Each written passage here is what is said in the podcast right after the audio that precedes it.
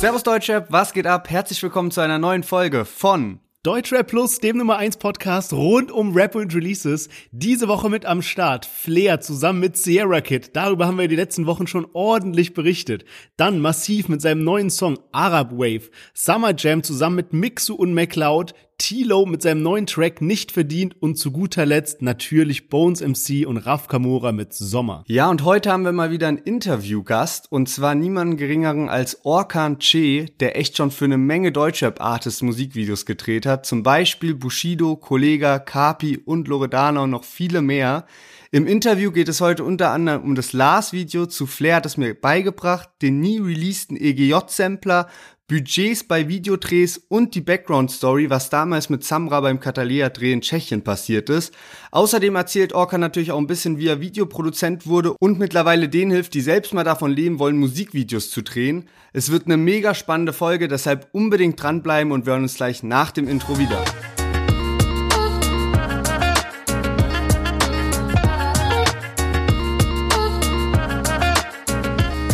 Eistee, Energy Drinks, Juice, Müsli, Brogy Balls, sogar Handyverträge und jetzt bald auch Chips. Bei 4Bro steht der nächste Produktlaunch an und wer 4Bro auf Social Media verfolgt, der hat gesehen, dass 4Bro schon in Städten unterwegs waren und die Reaktion von Leuten gefilmt haben, wenn die diese Chips probiert haben. Das Witzige war, dass bisher das Verpackungsdesign auch noch nicht bekannt war. Das heißt, diese Tüten waren immer so ein bisschen undercover. Mittlerweile wurde aber auch das Verpackungsdesign auf Social Media veröffentlicht. Es handelt sich um 4Bro Chips mit Paprika-Geschmack, Chips natürlich mit Z hinten, so wie man das von 4Bro kennt. Danke, dass ihr uns sponsert und jetzt viel Spaß mit der Folge.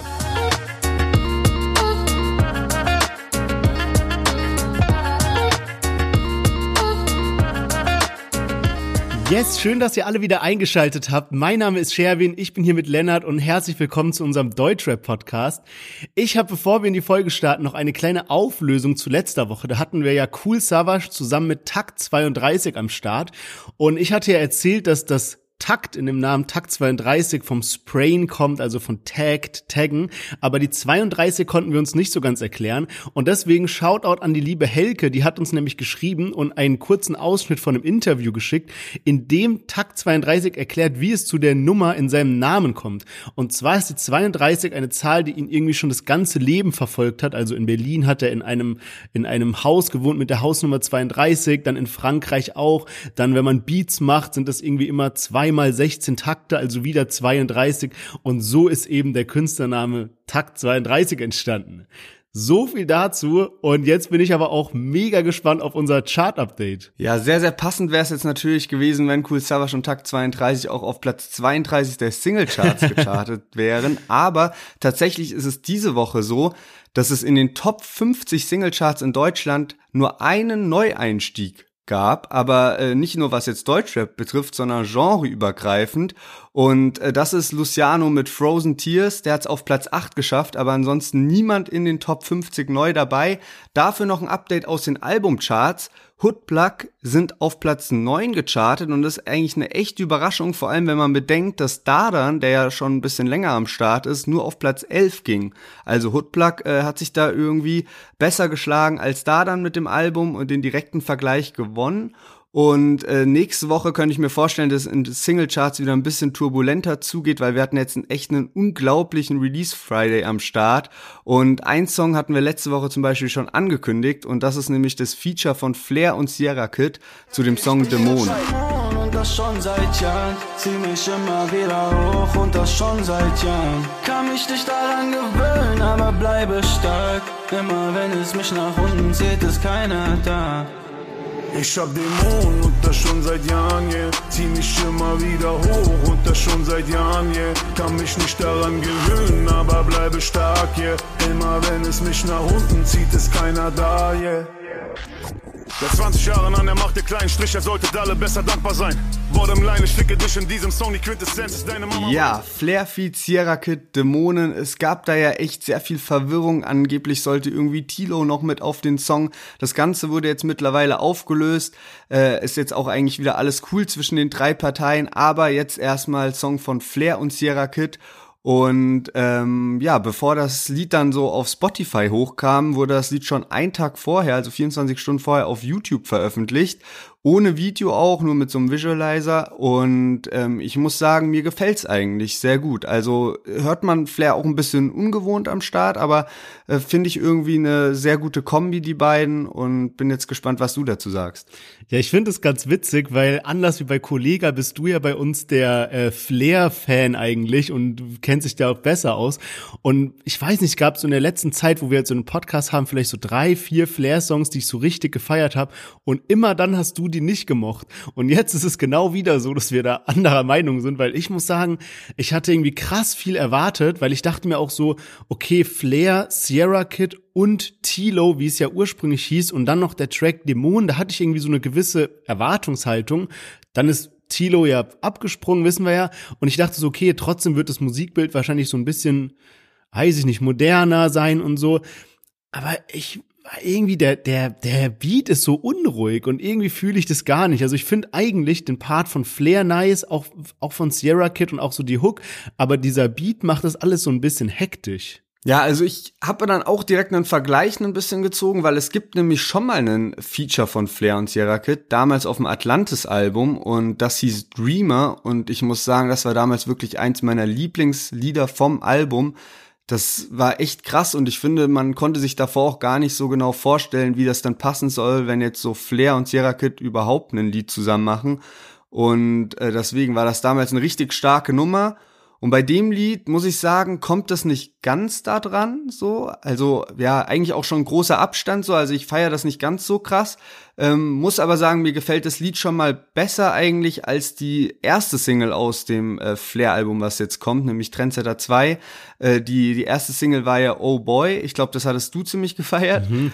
und ähm, da, ja, das Lied fand ich so eigentlich ganz in Ordnung und war mal auch so was Erfrischendes, aber ich muss sagen, danach habe ich das nicht mehr häufig gehört und was mich da auch krass überrascht ist, wenn ich mir so die Spotify Streaming Zahlen anschaue, immer wenn ich auf Flairs Profil gehe, steht bei diesem Oh Boy, was mittlerweile seit über einem Monat oder seit fast zwei Monaten draußen ist, so 500.000 Streams. Also das Lied bleibt da quasi stehen. Ja, das ist echt ein bisschen komisch. Ich hatte mir auch noch einen anderen Vergleich rausgesucht und zwar ähm, das hattest du vor ein paar Wochen angesprochen. Und zwar hat ja Sierra Kid ein Signing und zwar Cherry Moya. Und mit ihr zusammen hat er ja diesen Überhit Living Life in the Night, haben wir schon oft drüber gesprochen, der jetzt über 150 Millionen hat. Und sie selbst, also das, sie ist Newcomerin, hat nur sechs Songs auf Spotify und die anderen haben so ganz normale Streaming-Zahlen für eine Newcomerin. Jetzt hat sie aber 2,6 Millionen monatliche Hörer. Und Sierra Kid hat 3,1, also ein bisschen mehr, 500.000 Hörer mehr irgendwie. Wenn man jetzt mal das eine von dem anderen abzieht, weißt du, was ich meine? Kann man das so rechnen? Weil dann hat ja Sierra Kid an sich von seinen eigenen Songs, die nicht dieses Living Life in the Night ist, nur übel wenige Hörer. Weißt du, was ich meine? Also ja, ja. macht es Sinn, das so zu rechnen? Denke schon eigentlich. Also könnte ich mir schon auch vorstellen, äh, dass halt sehr viel einfach darauf geht. Der ist ja damit auch in übertrieben viel Ländern gechartet, also eben nicht nur Deutschland, Österreich, Schweiz, sondern insgesamt glaube ich sieben, acht Länder. Ja, safe, du hast recht. Und ich habe auch gesehen, wenn man auf Sierra Kids Profil geht auf Spotify, da sieht man ja immer, in welchen Playlisten Künstler gefeatured wurde. Und Sierra Kid ist da auch irgendwie in einer Playlist drin, die heißt Top Gaming Tracks und ist auch von Spotify selbst. Und da sind eigentlich so, wenn man sich die Künstler da drin anguckt, das ist irgendwie so Swedish House Mafia, Tiesto, ASAP Rocky oder Justin Bieber und sowas, Dua Lipa, alles mögliche. Und halt jetzt auch äh, Sierra Kid. Und diese Playlist hat einfach 4,5 Millionen Follower. Also so zum Vergleich, Deutscher brandneu oder Modus Mio haben, glaube ich, 1,4, 1,7 und die einfach 4,5. Da kommen halt auch nochmal richtig stabil internationale Hörer dazu. Also Wirklich starke Leistung von Sierra Kid an der Stelle. Und damit würde ich sagen, kommen wir zu unserem nächsten Track und zwar Massiv. Der hat nämlich einen neuen Song mit heftigem Video rausgebracht. Darüber sprechen wir gleich. Jetzt hören wir erstmal rein und zwar Arab Wave.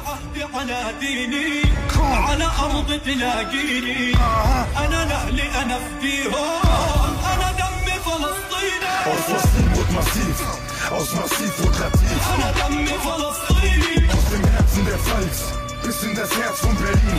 Mit dem Balitur live aus dem Westbank Palästin. Der Turbo-Kanake represented die Middle East. Auf dem Holzkohle bin Lamm, hier wird das Fladenblut frittiert. Ich trag das Palit hochkariert, während Polizisten meinen edlen Maybach notieren. Cutte ich meine Glatze mit Gillette Yes, massiv mit seinem neuen Song Arab Wave. Und ich bin gar nicht drauf klargekommen. Ich habe mir das auf YouTube angeschaut, also erstmal so den Namen in die Suchleiste eingegeben und dann sieht man ja dieses Thumbnail und das sei, ich wusste nicht mal, ob ein Video kommt oder nicht. Hab's mir dann angeguckt und auf einmal kommt so ein heftiger Blockbuster, also wirklich ein unfassbar krasses Video. Aber nach dem Video dachte ich nur so, was habe ich da gerade gesehen? Weil es sind so viele Szenen, die irgendwie keinen richtigen Zusammenhang haben, aber alle so mega crazy gestellt sind. Es ist irgendwie, es fängt an, dass man massiv sieht, wo so 100 Polizisten ihn so umringt haben mit so Pistolen und Gewehren und auf ihn zielen und er steht da mit so einem Baby-Leopard im Arm. Dann haben sie irgendwie so einen Bankraub, das sieht aus wie bei Haus des Geldes, also sie haben so diese Masken und sind dann in so einem Tresor und äh, flexen da so, so Geldfächer auf. Dann ist massiv irgendwie im Lidl, dazu sage ich auch gleich noch was, da habe ich eine wilde Vermutung. Dann sieht man auf einmal, wie er im Gefängnis ist und einer Dudelsack spielt. Dann ist er bei irgendeinem so Anzugschneider, der ihn in so einem Anzug macht. Dann ist er irgendwo in Wedding und fährt da rum in seinem Auto und steht wieder vor Lidl mit so einem Motorrad. Und dann ist er noch auf so einer Chesterfield-Couch mit einem Butler und raucht eine Shisha. Also so wilde Szenen, die man einfach sieht, auch so ein bisschen durcheinander. Witzig, dass du das auch, auch als erstes ansprichst, weil das war auch ein großer Punkt jetzt auf meiner Liste, dass so das Videokonzept sehr, sehr wild ist, weil es auch nicht immer zum Sound passt, weil das Ja. Lied an sich geht ja so krank nach vorne und massiv so der Macher, der, der alles hinbekommen hat, bei dem läuft richtig, ähm, ja, so einfach richtig krass, halt so aus der Pfalz gekommen, jetzt in Berlin so und äh, harter Gangster und so. Das ist so das Lied irgendwie und der Sound geht ja wirklich richtig nach vorne.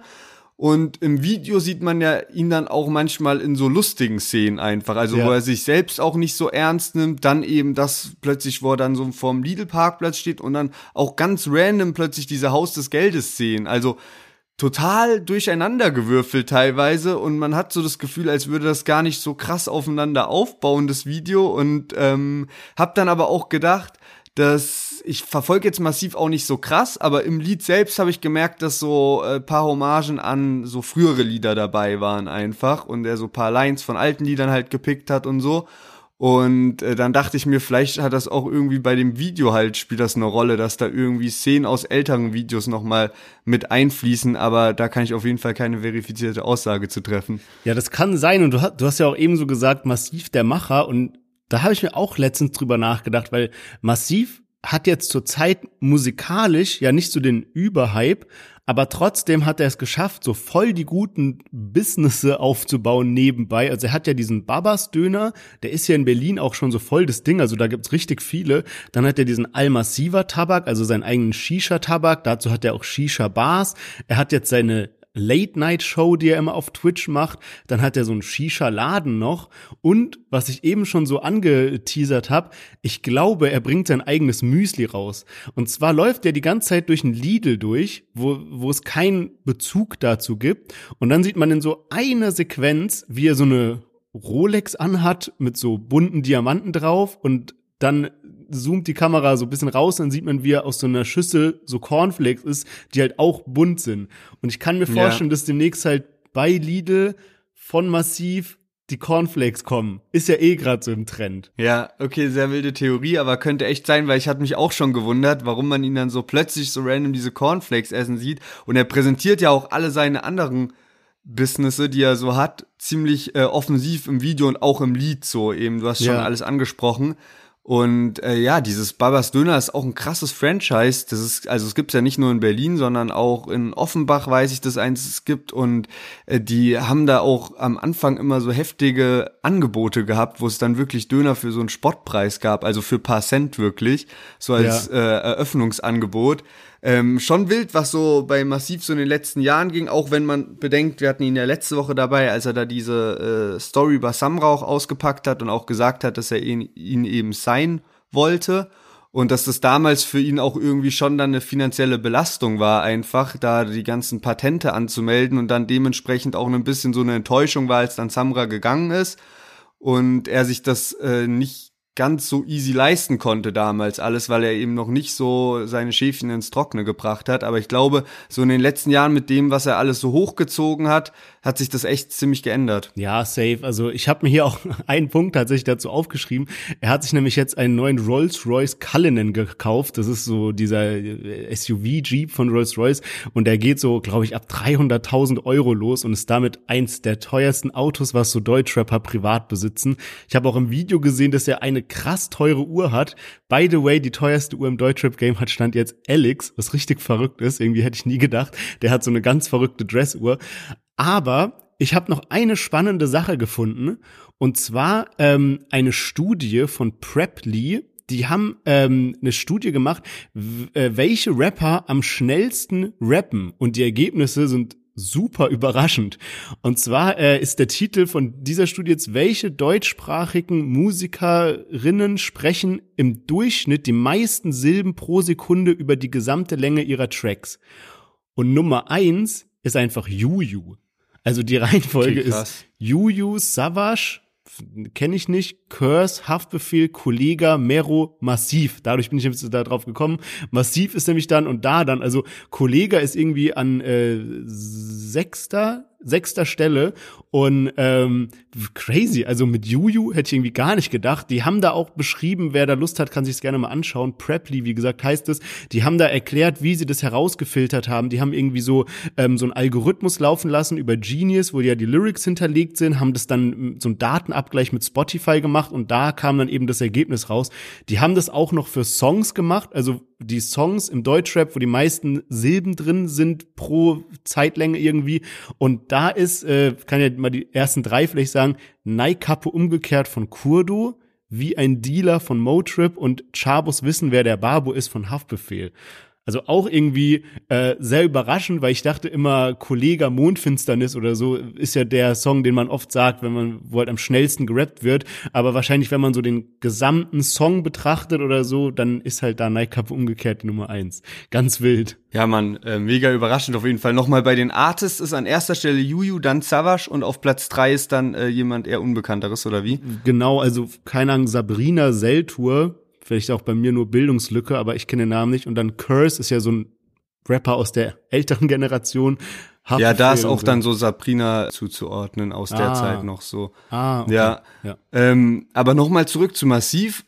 Irgendwie hatte ich jetzt so nicht ganz gepeilt. Ich dachte irgendwie, dass Massiv ja irgendwann hat er auch vor paar Monaten so angekündigt, ähm, er macht jetzt so internationale Musik. Also irgendwas, was mhm. so dann, keine Ahnung, in verschiedenen Ländern gehört werden kann und der rappt da auch so in einer ganz eigenen Sprache oder durchmischt tausend, tausend Sprachen.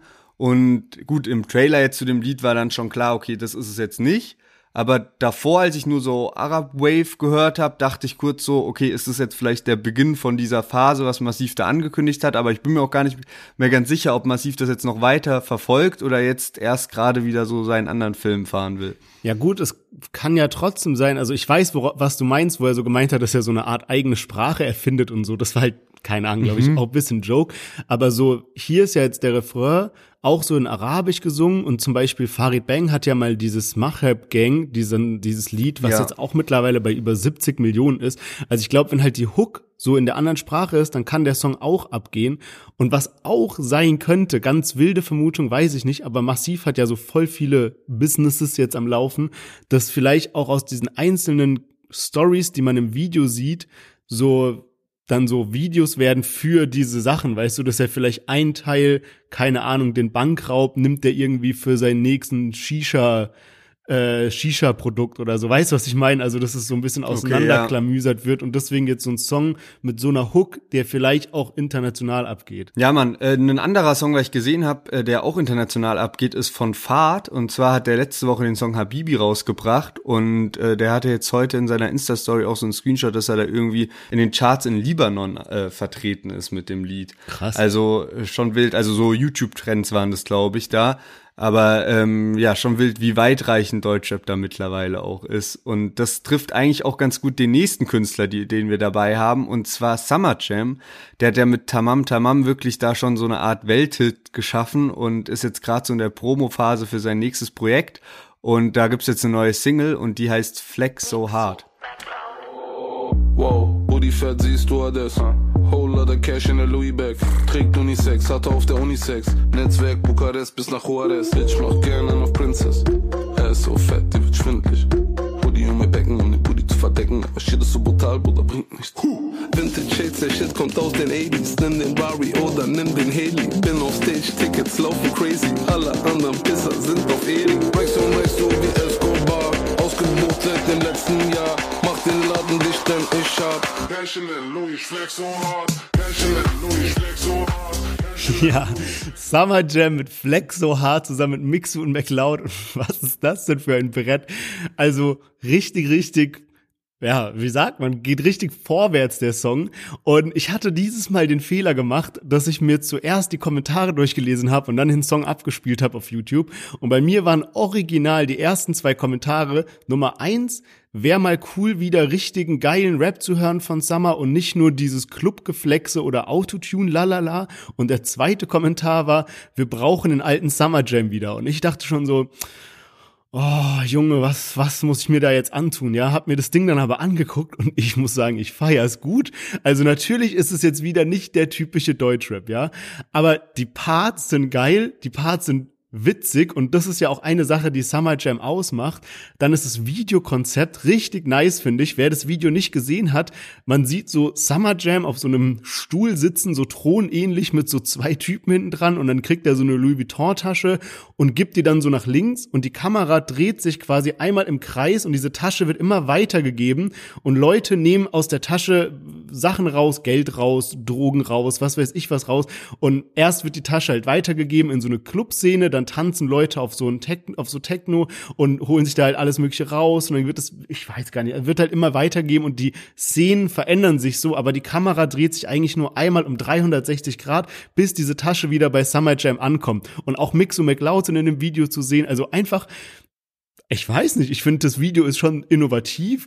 Ich finde der Beat ist auch mal ein bisschen was anderes, nicht falsch verstehen, aber er ist nicht so dieses standardmäßige ähm, Rap auf Techno, sondern der Beat geht schon in so eine Deep House Richtung. Der Refrain ist auch so DJ-mäßig mit dieser Stimme, die so ein bisschen verzerrt ist und sowas.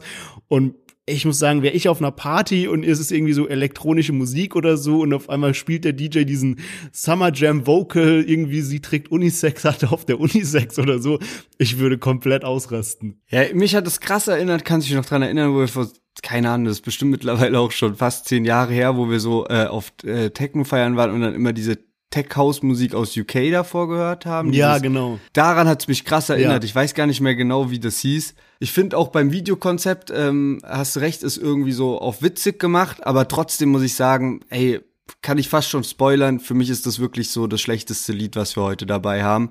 Und äh, fand auch das wirklich jetzt so in der deutsche Brandneu Playlist. Ich habe mir einiges angehört, dass da so gerade so Bad Moms J, Ali Boumaier und so, die haben echt alle abgeliefert.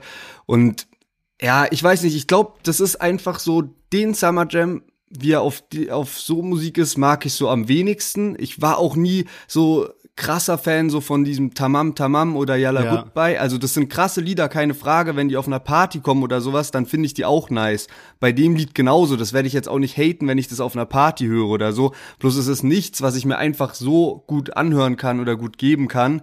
Ähm, und ich finde, Summer Jam hat eigentlich ja mehr drauf als das. Also deswegen, ich habe auch so ein bisschen so YouTube-Kommentare gecheckt und auch mal bis 0 Uhr diese Nacht so gecampt und dann mir verschiedene YouTube-Videos angeschaut und da drunter auch so die Kommentare angeschaut.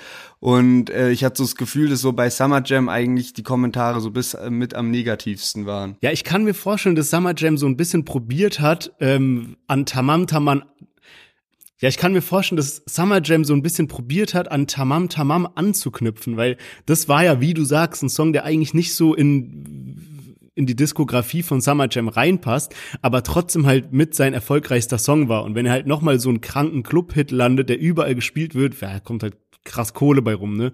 Also ich kann mir das schon vorstellen. Ich verstehe auch 100% die Kritik, also 100% wirklich. Ich feiere eigentlich bei Summer Jam so Sachen wie so Diamonds oder Primetime oder so diese bisschen ruhigeren, wo halt mehr ähm, Fokus auf Lyrics gelegt wurde. Aber ich, ich kann es ja anders sagen. Also Summer Jam hat auch viele so, so, wo er probiert hat, wieder so ein Clubhit zu landen, die mir nicht gefallen hat.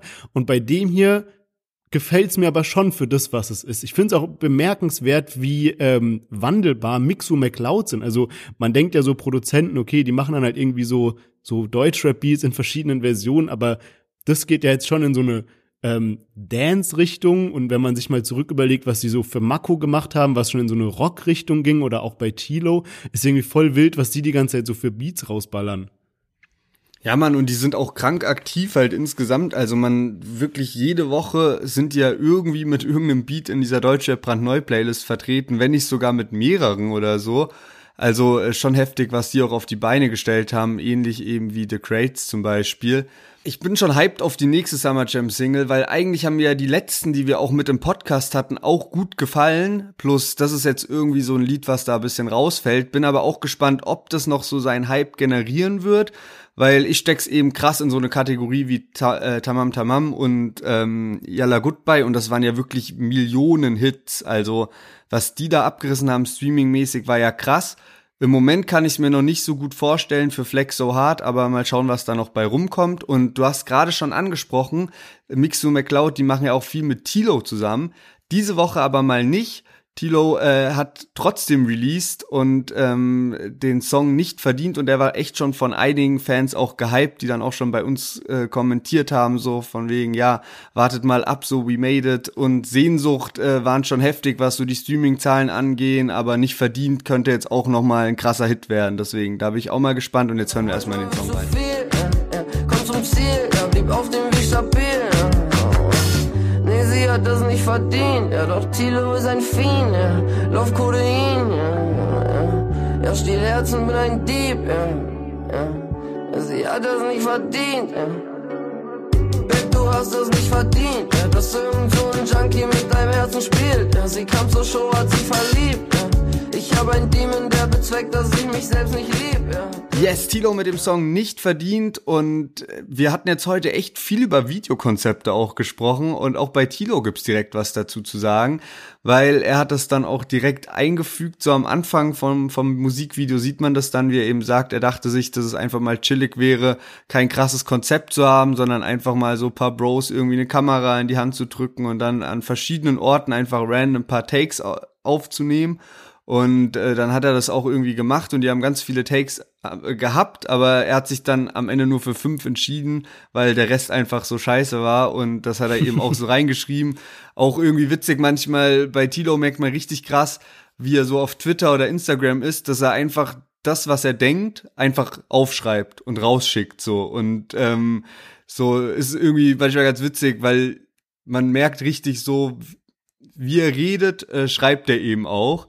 Und ähm, hat aber auch halt voll die sympathische Art irgendwie, weil er damit so ein nahbarer Künstler ist und deswegen auch ganz lockeres Video, was er da jetzt rausgebracht hat. Und bin mal gespannt, wie das halt jetzt so anknüpfen kann an die letzten Erfolge, weil er ja gerade so in der Promophase zu seinem Album heftig unterwegs war. Also ich hatte es ja gerade schon angesprochen, so Sehnsucht war ein kranker Erfolg, äh, We Made It war ein kranker Erfolg, auch Airbnb mit UFO 361 ist ja krass reingestartet. Deswegen bin ich jetzt echt mal gespannt, weil das so diese erste Single nach dem Album eben ist. Ja, ich bin auch gespannt. Ich muss ehrlicherweise sagen, wenn man es jetzt mal vergleicht mit den Songs, die du angesprochen hast, finde ich den jetzt ein bisschen schwächer. Ich weiß gar nicht, woran es liegt, weil eigentlich der Beat ist auch geil, aber ich finde, der Text geht nicht ganz so ab, wie jetzt bei zum Beispiel We Made It oder bei Sehnsucht, wo man direkt so übel mitsingen will. Das ist hier so eins weniger. Mm, deswegen, ich glaube nicht, dass der ganz diesen Hype schafft von den Songs davor. Ja, zweifle ich auch ein bisschen an. Das ist halt irgendwie so eine ruhigere Nummer. Und mir fällt es halt manchmal ein bisschen schwer, weil ich muss sagen, weil ich denke dann immer so, okay, kann ich mir das Lied häufiger geben? Und bei Tilo ist relativ oft die Antwort darauf ja, weil es sich melodisch anhört und auch irgendwie abwechslungsreich.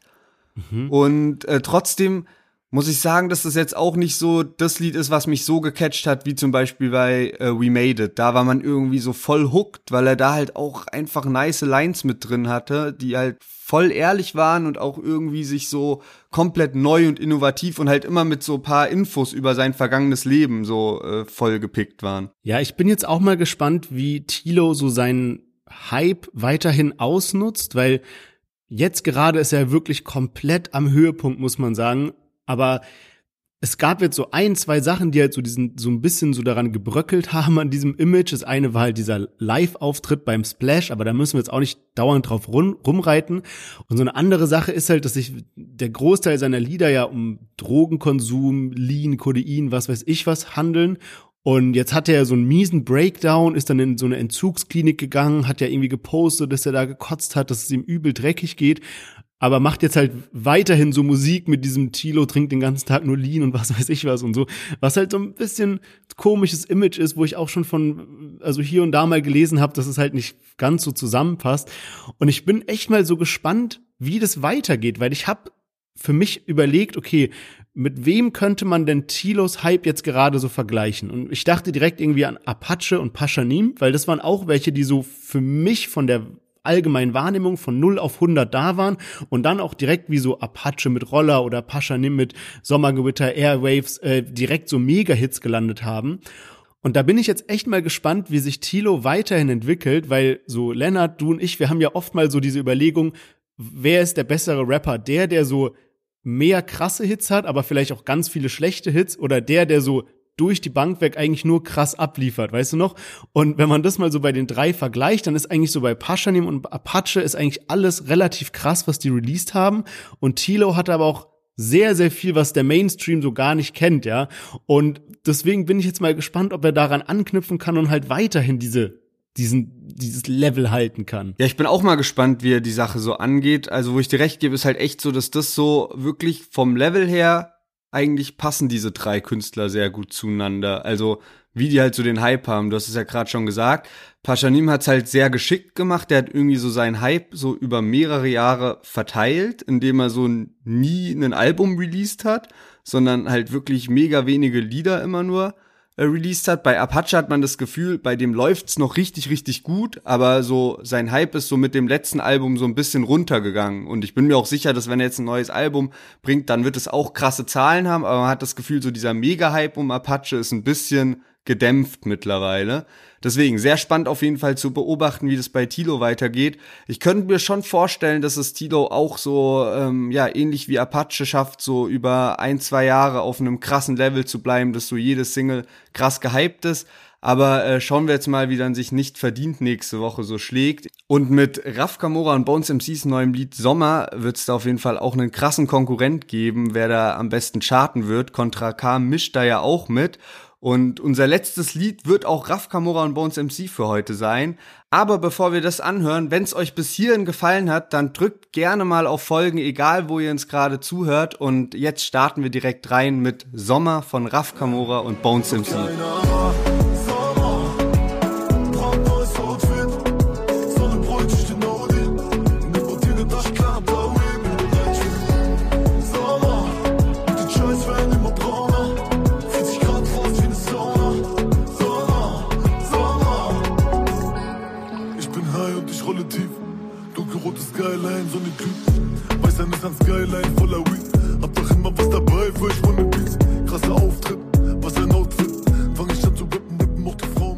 Yes, Bones MC überrascht mich einfach immer wieder. Krasser Auftritt, was ein Outfit, fange ich an zu rappen, rappen auch die Frauen mit. Was für ein genialer Part. Also Bones MC, Raf Kamora mit Sommer und der Song hat mich wirklich unerwarteterweise überrascht, weil sie haben ja schon angekündigt, ja, es kommt ein Sommerhit und der heißt dann auch noch Sommer und natürlich denkt man so direkt an die bekannten Songs ohne mein Team oder was weiß ich, auch die neueren Dinge. Aber ich finde, der hier geht in eine ganz andere Schiene. Auch ich habe so voll erwartet, es kommt halt so ein Song, der ein Raf Kamura Part hat, ein Bones MC Part, zweimal Refrain und das war's. Und das ist bei dem ganz durcheinander. Bei einem Part ist irgendwie so eine Bridge dabei, beim anderen nicht und geile Parts, geiles Videokonzept und ganz unerwarteter Vibe irgendwie. Ja, Mann, also der Hype war ja jetzt auch wirklich riesig. So, also die hatten ja da eine krasse Ankündigung, dann irgendwie mehrere Trailer hochgeladen, alle mit einer Million Views dann so jeweils. Und ich muss sagen, jetzt wo du es auch gerade ein bisschen angesprochen hast, das ist ja so eine, jetzt nicht so der Party, das Partylied, was so krass nach vorne geht, sondern so eine ruhige Nummer und trotzdem nicht so ein Lied wie Risiko. Also wer sich noch dran erinnert, bei Palmos Plastik 2 war dann die zweite Single-Auskopplung Risiko, was ja wirklich ein ganz ruhiges Lied war. Und das hat ja jetzt schon irgendwie so Party-Vibe und ich glaube, man kann das gut mit Emotions von UFO vergleichen, mhm. weil es so ein deepes Party-Lied irgendwie ist. Also mir gefällt's auch richtig gut und ich hatte ja auch beim letzten Mal schon ein bisschen kritisiert, weil äh, die die erste Single letztes Mal hat mich nicht so überzeugt. Also ähm, da finde ich jetzt dieses Lied wirklich um Meilen besser, weil auch wenn beim letzten Mal dann äh, so die, die Ankündigung für Palm aus Plastik 3 kam, ich hatte keine richtige Gänsehaut dabei. Und äh, das Lied ist jetzt wirklich, also gefällt mir um Welten besser. Ja, da kann ich mich wirklich nur anschließen. Ich habe auch ähm, ein paar Zahlen dabei zu der neuen äh, Deluxe-Box von Palm aus Plastik 3. Da hatten die nämlich angekündigt, dass sie 15.000 Stück vorproduziert haben. Eine von den Boxen kostet 54,90 Euro. Und jetzt hat Bones letztens gepostet, dass bereits 11.500 schon verkauft sein und das war vor einer Woche, also bestimmt sind da die Boxen bald weg. Also bisher war das ja immer so, wenn irgendwie Palm aus Plastik rauskam, dass halt die Boxen komplett ausverkauft waren. Und da habe ich so eine Rech so eine Hochrechnung gesehen, also wenn alle weg sind, dann ist es halt über 800.000 Euro, was mit den Boxen alleine verdient wurde und das wäre schon ausreichend, um sicher auf die Eins zu charten. Ja, ich habe es auch gesehen, also richtig krass. Und was auch wild ist, ist, dass der Inhalt ja noch nicht mal bekannt gegeben ist und jetzt ist es schon fast ausverkauft. Also sehr heftig. Ja, also man weiß ein Inhalt so halb. Also Bones hat so ein Handtuch gepostet, wo halt dieses ähm, Palmus ah, ja, Plastik 3 Ding. Ja, es war halt so, er hat gepostet so, habt ihr Bock auf das Handtuch mit so Ja-Nein-Abstimmung und natürlich alle Ja. Und ich meine, wenn es dieses Handtuch schon gibt, also wahrscheinlich ist es dann auch in der Box drin. Ja, stell dir mal vor, dann hätten sie 80 Prozent Nein geklickt. Aber ich fand das auch nice. Also es stimmt, das hatte ich auch gesehen. Das Handtuch war echt äh, sehr, sehr geil. Fand ich, fand ich auch eine gute Idee und passt halt auch irgendwie, weil es so dieses äh, Strand-Vibe und sowas hat. Und es ist sowas, was du auch wirklich gebrauchen kannst. Ja, stimmt. Irgendwie ist es dann auch sowas, ich bin oft so, dass ich denke, ah, kein Bock jetzt mit einem T-Shirt von einem Rapper rumzulaufen, wo dann auch noch der Name voll fett draufsteht oder so einen Pulli oder sowas und das ist so da, voll das Alltagsding. Aber weißt du, wenn ich so im Urlaub bin, wo ich dann an Strand gehe, keine Ahnung, dann juckt mich das auch nicht so krass und wenn das dann noch nice designt ist und ich finde so insgesamt ist das Design von Palm aus Plastik 3 sehr gut gelungen, dann fände ich das, finde ich das irgendwie echt einen guten Artikel für eine Box. Ja, ich finde das auch nice. Ich finde auch die Strategie nice, die Shindy gerade fährt. Der droppt ja eher so einzelne Sachen. Also er hat ja auch eine Deluxe-Box, aber der droppt jetzt so Socken und Feuerzeuge und so, wo halt eher so Artworks, die angelehnt an sein Albumcover drauf sind. Das heißt, da steht jetzt nicht groß Shindy drauf, sondern es ist einfach nur so in dem Style. Also sowas finde ich auch nicer. Aber was ich auch letztens gesehen habe bei Bones, der hat ja eine eigene Klamottenmarke, die heißt ja Uncle.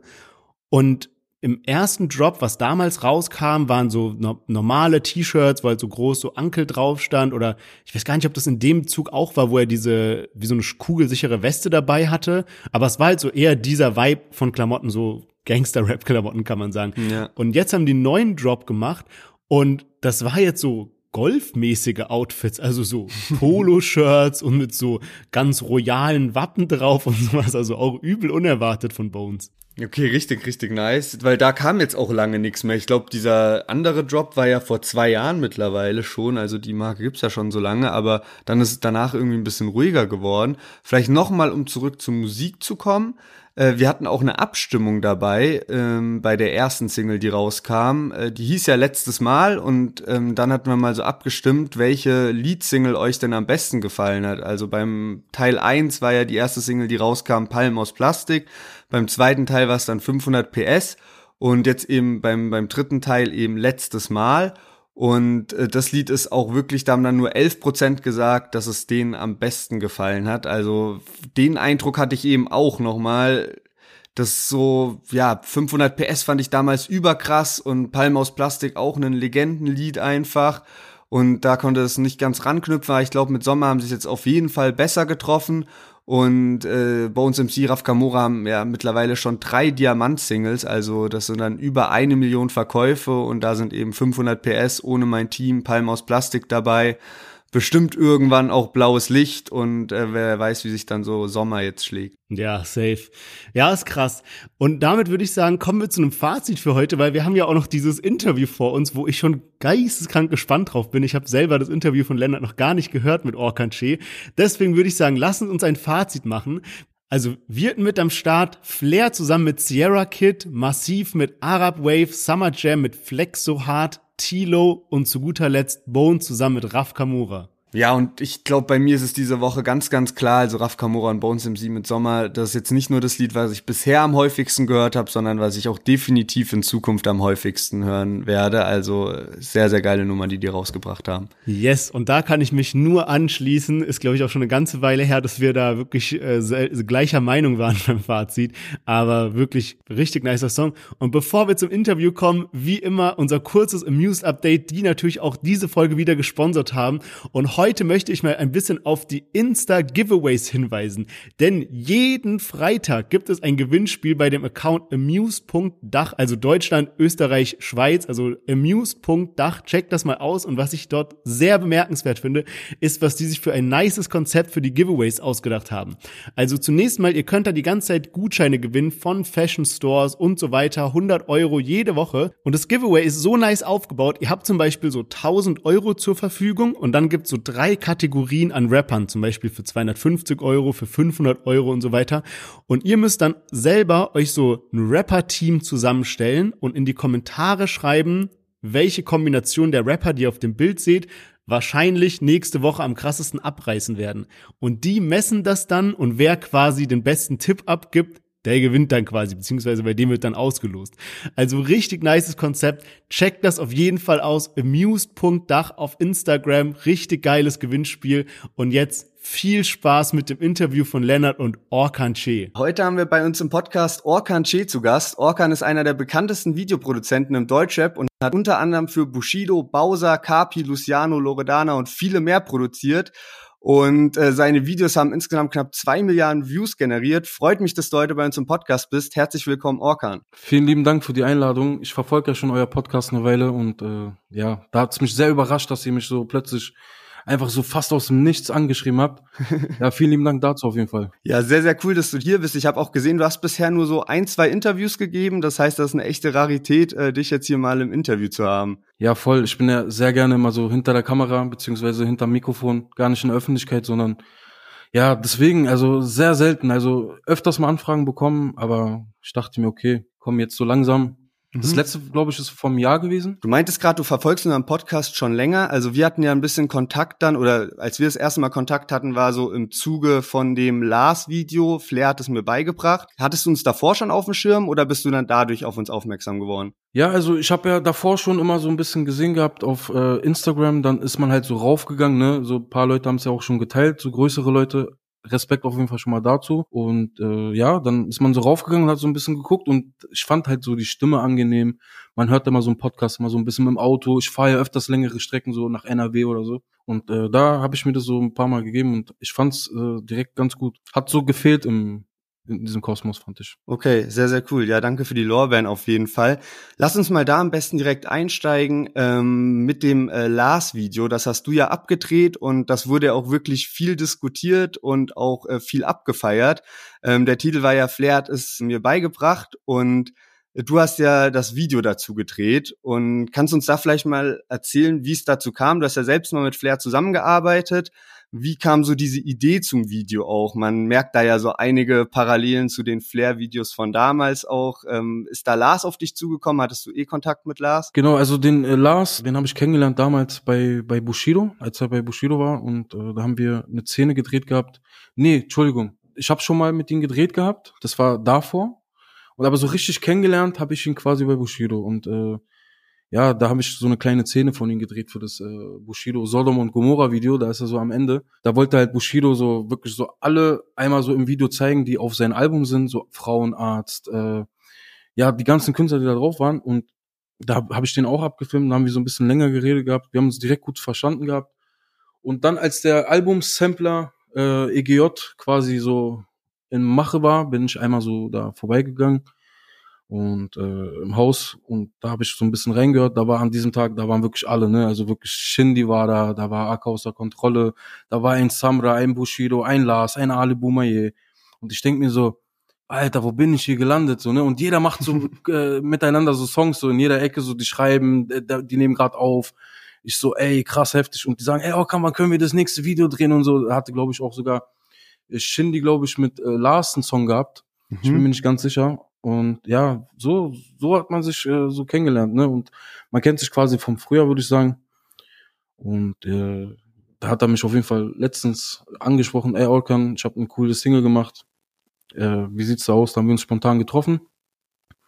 Habe ich mal so ein bisschen reingehört gehabt und ich fand den Song direkt von Anfang an cool. So für mich muss auf jeden Fall ganz wichtig, ein Song muss, wenn ich den höre, ich muss den feiern. Ne? Also es reicht nicht aus, wenn ich den kenne, ich muss den feiern und äh, der Song ist direkt so nach vorne, so in die Fresse, so ne. Hat mir sehr gefallen. Habe ich gesagt, ey, komm, lass machen hast du schon eine Idee? Und die Idee kam von ihnen, ey, Flair hat's mir beigebracht, lass doch so machen, so nach dem Motto, so ein paar so Flair-Skills, Moves und äh, da hatte ich die Idee gehabt, dass wir einfach zu den Locations auch fahren, also wo er sonst immer dreht, so, ne? Ja. Und äh, da ich ja so viele Sachen auch von ihm gemacht habe und auch, er dreht ja meistens so immer an Punkten, wo ich auch drehe, so tatsächlich. Vielleicht ist das wirklich nur, nur einfach die Kamera umdrehen und das ist dann quasi so eine Flair-Kulisse nach links umdrehen, das ist eine Bushido-Kulisse. Ja. So, die Leute checken es halt nicht, weil es halt nicht dasselbe Video ist, aber die Leute, die da wohnen und so, die wissen das. Ja, so haben wir gedacht, ey, komm, drehen wir doch ein bisschen den Tempelhof, bisschen Billy Weider Promenade und äh, ja, haben wir ein paar Sachen gemacht, am Kudamm so ein bisschen. Ja, ich fand's ganz cool. Hat gepasst, Flair hat's mir beigebracht. Ja, äh, sehr, sehr cool. Äh, war ja auch eine lustige Endszene dann aus dem Wagen raus mit Maskulin Baby. Ähm, hat mich auch an den einen oder anderen Flair-Trailer erinnert. Und ihr wart ja auch unter anderem im Waldorf Astoria dafür, ne? Genau, wir haben vorm Waldorf Astoria gedreht gehabt. Äh, Im Hotel selbst waren wir im Sana Hotel. Und da waren wir halt, wie gesagt, auch ein bisschen am Kudamm, sind runtergefahren nach Tempelhof. Ja, war eine ganz coole, ganz coole Nacht eigentlich. Das heißt, in dem Fall hast du ja gemeint jetzt so, dass die Videoidee dann schon auch eher ähm, von dir gekommen ist. Wie ist das so generell bei der Zusammenarbeit? Also entsteht das dann zusammen? Kommen auch manchmal die Künstler und haben schon so ein äh, fertiges Konzept oder bist du da immer ähm, hauptverantwortlich dafür. Ja, das ist meistens ist das von Künstler zu Künstler unterschiedlich. Es gibt Künstler, die kommen wirklich mit so einer fertigen Vorstellung an und sagen, ey, äh, ich will jetzt ein Musikvideo drehen, das soll so und so ablaufen und dann bin ich quasi so in meiner Rolle verpflichtet, das der Realität einfach anzupassen. Okay, was ist realistisch? Dann passen wir erstmal, gucken wir erstmal, wie viel Budget hast du. Dann gucken wir, wie viel Zeit haben wir? Funktioniert das überhaupt alles? Haben wir überhaupt die nötigen Kontakte, um das überhaupt zu realisieren? und dann, äh, wie gesagt, dann kommen dann so die Ideen zusammen. Oder äh, ein Künstler hat absolut gar keine Idee, dann dann machen wir das halt wirklich so, dass ich so ein Grundkonzept, weil ich mache ja keine Drehbücher oder so, so äh, meistens wirklich so die Leute, die mich kennen aus der Szene, die wissen Bescheid so. Ich äh, komme wirklich einfach nur an, so mit einem Rucksack, mit einer Kamera drinne und dann fangen wir einfach an zu drehen und äh, die Leute wundern sich erstmal so am Anfang, ey, was macht der Typ da? Und dann später so wundern sie sich, wir haben doch gar nicht gedreht, so, also so richtig. Wie ist da, also wann ist da ein Musikvideo entstanden? Ja. Ja, und seitdem ich das Vertrauen bekommen habe von so paar größeren Künstlern, zweifeln mir halt auch meine Arbeitsweise gar nicht so die kleineren mehr ab. So, das, deswegen habe ich es da schon leichter, äh, leichter. Ich musste mich aber da durchkämpfen, dass ich erstmal das so umsetzen kann, wie ich das umsetze. Ich mag das wirklich so spontan zu drehen und sehr, sehr kreativ ist man da. Also ein paar Stichpunkte gibt's immer. Ey, komm, wir drehen in dieser Kulisse, wir holen uns vielleicht einen, einen coolen Wagen, da holen wir uns äh, dann können wir noch da drehen, so diese reichen. Aber ich mag das jetzt nicht, einen kompletten Ablauf zu drehen. Also wirklich so aufzuschreiben, in der Sekunde drei müssen wir zeigen, wie du aus einer Haustür rauskommst und dann in den Wagen reinsteigst. Nein, wir filmen das einfach spontan, wie er aus der Haustür rauskommt, in den Wagen einsteigt und bauen das irgendwo einfach spontan im Video ein, wo es reinpasst. Wenn es nicht reinpasst, dann egal. So, dann Pech gehabt, so. Aber wir machen einfach so, worauf wir Bock haben und so schneide ich dann auch zusammen. Ja, einfach zusammengewürfelt und einfach cool dann nochmal im Schnitt kreativ werden wenn, wenn das zu sehr vorgegeben ist, dann ist auch so, dass die Kreativität einfach, da einfach darunter leidet. Ja, nee, das darf ich nicht, weil das muss da und dahin sein. Nee, ich mache das ganz anders fertig. Und so kommt es am coolsten. Bis jetzt hat sich auf jeden Fall gezeigt, dass meine Arbeitsweise äh, den meisten Leuten gefällt, ja, dass das funktioniert für diesen Markt und äh, dass es da wirklich keine Probleme gibt. Und ja, die Leute fragen sich schon immer, warum dreht er so viele Videos? Ja, weil ich nicht so viel plane wie du. Der Typ ruft mich an, wir gehen los drehen. Fertig. ja. Okay, du äh, hast ja jetzt auch äh, neuerdings jetzt dieses äh, Kollega und Azad Feature abgedreht. Das hatten wir jetzt auch letzte Woche bei uns im Podcast dabei, Damokles Schwert. Und das ist ja schon auch was Besonderes, weil da zwei Künstler aufeinander getroffen sind, die davor noch nie miteinander zusammengearbeitet haben und auch ein bisschen Beef hatten in letzter Zeit. Wie war das da so? Kannst du uns da so einen äh, Hintergrund geben, wer vielleicht auf wen zu, zugegangen ist, um auch so ein bisschen diese Streitereien oder ja den den Beef so ein bisschen beiseite zu legen? Also ich kann nur davon sprechen, wer auf mich zugekommen ist für das Video, aber so jetzt von dem Song, wer auf wen zugegangen ist. Also ich denke mal, weil das halt äh, Kollege sein Album ist, wird denke ich mal Kollege auf Asa zugegangen sein, weil der vorhat, einen Song zu machen. Und äh, wegen dem Video halt, ich habe halt mit Kolle schon davor jetzt für sein Album, was er, was, was er jetzt äh, rausbringt, äh, gemacht. Schon drei Singles, glaube ich. Und da war es einfach klar, dass wir dann noch eine Single drehen. Ich glaube, der dreht unfassbar viele Singles gerade. Und ja, hat auf jeden Fall gut gepasst. Ja, fand ich auch. Also, weil wirklich, du bist ja wirklich so im Deutschrap so die Person, die eben voll auch für dieses Street-Ding steht und so ein bisschen düsteres Video und so. Und ähm, dann hat das irgendwie sehr gut dazu gepasst. Voll, ich habe ja auch komplett sein Azad, sein letztes Album zum Beispiel gemacht. Also deswegen, das war ja schon, also das ist ja schon meine Handschrift da drinne. Und warum, warum denn nicht direkt dann auch ein Video dann von mir? Ja, Okay, ja, lass uns mal so von äh, den aktuellen Geschehnissen, die so passiert sind, so ein bisschen an den Anfang deiner Karriere gehen. Auf deiner Website steht, dass du äh, 2012 keine Lust mehr hattest auf McDonald's arbeiten und äh, deswegen dein Hobby zum Beruf gemacht hast. Wie lange davor hattest du denn schon so das Hobby Videos produzieren und wusstest du zu dem Zeitpunkt schon, dass du Deutschrap-Videos drehen willst? Also das hat alles so angefangen, dass ich ähm, ganz am Anfang, da habe ich Musik gemacht, so wie jeder andere so und äh, habe mich so ein bisschen für Fotos und so interessiert und ich dachte mir, ey, so probierst du es mal, ne? Das war sehr sehr 2005, 2006. Irgendwann habe ich einfach diesen Traum einfach verloren. Bin reingegangen in eine normale Arbeitsstelle so und äh, habe mein Traum bin ich ich bin meinen Traum einfach nicht mehr nachgegangen. Man, man verliert quasi, wenn man so normal arbeiten geht, irgendwann seine Träume. Und genau das ist bei mir passiert. Ich guck so auf die Uhr so, ich denk mir, ey, ich bin jetzt 26 Jahre alt und äh, ich hänge einfach fest so bei McDonald's und habe noch nicht mal einen vernünftigen Lohn, nichts. So meine Freunde gehen einfach äh, am Wochenende weg. Ich kann nicht mitkommen, weil ich habe entweder eine Schicht, eine Nachtschicht oder ich äh, ich habe einfach nicht das Geld, weil Club gehen kostet 100 Euro, so hast du nicht. So, Ja. Da musste ich mir dann überlegen, okay, du hast es auf jeden Fall ganz, ganz, ganz krass verbockt so. Was machst du jetzt? Ja, dann habe ich mir irgendwann den Mut gefasst, mir eine Kamera zu kaufen, weil ich hatte, als ich damals Musik gemacht hatte, immer das Interesse auch so ein bisschen für Fotos machen. Ja, und äh, diese Kamera konnte dann damals auch schon filmen. Das war 2011, 12 so, diesen Zeitraum habe ich mir eine Kamera gekauft gehabt. Ich fange jetzt mit Musikvideos an. So, ich habe monatelang so welche analysiert gehabt von so Hype Williams, diese Videos. Ich weiß nicht, ob du Hype Williams kennst, übelst krasser äh, Director aus Amerika. Da habe ich die analysiert gehabt, ein bisschen so mit der Kamera rumexperimentiert und gesagt, ey, ich werde jetzt anfangen mit Musikvideos, ich werde einfach anfangen. Wenn ich nach dem zehnten Musikvideo nichts verdient habe, so dann hör auf, dann dann, dann hast du es einfach nicht drauf im Leben, so du, dann lass es einfach sein. Was ist passiert? Ich hab, ich kannte einen Kumpel, den habe ich angeschrieben gehabt, der hat Musik gemacht gehabt. Dann haben wir uns getroffen, gequatscht. Ich so, ey, lass ein Video drehen für dich umsonst. Ja, natürlich, lass machen. Ich habe das Video gedreht und aus irgendeinem Grund hatte das Video irgendwas. Also das sah jetzt nicht komplett geil aus, aber für damals war das schon cool. Das habe ich äh, dann auf, auf Facebook damals gepostet gehabt und äh, das ging auch bei seinen Kumpels so ein bisschen viral so und äh, dann fing das plötzlich an. Der zweite Auftrag Geld gekommen, der dritte Auftrag äh, Geld gekommen. Dann hat sich das gehäuft und irgendwann plötzlich nach zwei, drei Jahren äh, stand da Bushido vor meiner Tür. Und ich dachte mir, okay, krass, so was passiert hier gerade? Und als Bushido noch äh, mit mir zusammenarbeiten wollte und auf mich zugekommen ist und äh, ich war komplett aus dem Häuschen so, ne? Also Ja, ich klar. konnte das nicht fassen. Ich habe damals noch äh, teilweise noch Hartz IV bekommen, so ne? Also auf diesem Level war ich und ja und dann wusste ich, okay, jetzt geht's wirklich los. Den Leuten gefällt das und dann habe ich wirklich reingehauen, ne? Okay, krass. Das heißt, das war auch, das würdest du so als ähm, Dreh- und Wendepunkt nennen? Also so diese Zusammenarbeit mit Bushido dann war so dein Durchbruch oder gab es davor auch schon Meilensteine oder? Davor hatte ich natürlich auch äh, schon äh, viele Meilensteine, aber äh, das ist definitiv der Punkt, wo ich wusste, okay, es kann ab jetzt nicht mehr schiefgehen.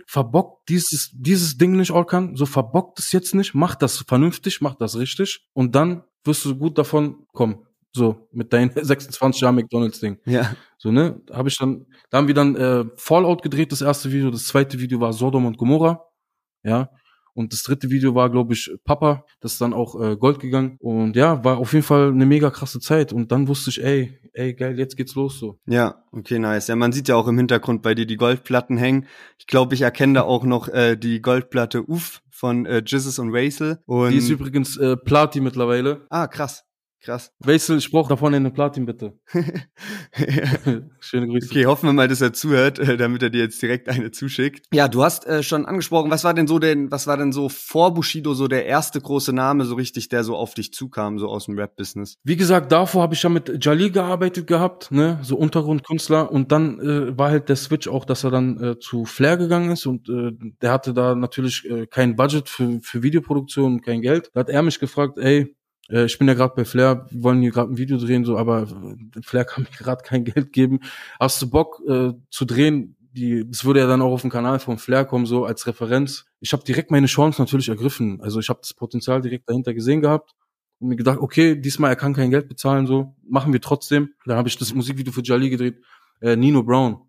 Das hat äh, Flair natürlich jetzt runtergenommen gehabt, weil er, weil er, weil er wahrscheinlich Jalil nicht gegönnt hat oder irgendwie sowas. Aber das war auf jeden Fall damals ein mega krasses Video. Also die Kommentare waren voll, ey, endlich so ein krasser Style in Deutschland. Und da habe ich auch so, also könnt, könnt ihr schon mal gucken. Also irgendwo müsste es noch online sein.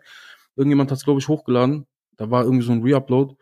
Das war halt für damals war das halt bisschen relativ neu, so, ne? Und äh, das war auch so mein, mein Start quasi. Also, weil es halt auf diesem Kanal war, wo wirklich das erste Mal so größere Künstler das auch gesehen haben sind dann ab diesem Tag an sind dann auch wirklich Leute auf mich zugekommen, die schon ein paar Klicks hatten, ein paar Streams hatten. Ja, so massiv und so. Ist ja massiv und so auch vor Bushido. Der hat's auch schon vorher gesehen gehabt, ey, ja. Schöne Grüße auch hier an Massiv. Okay, sehr nice.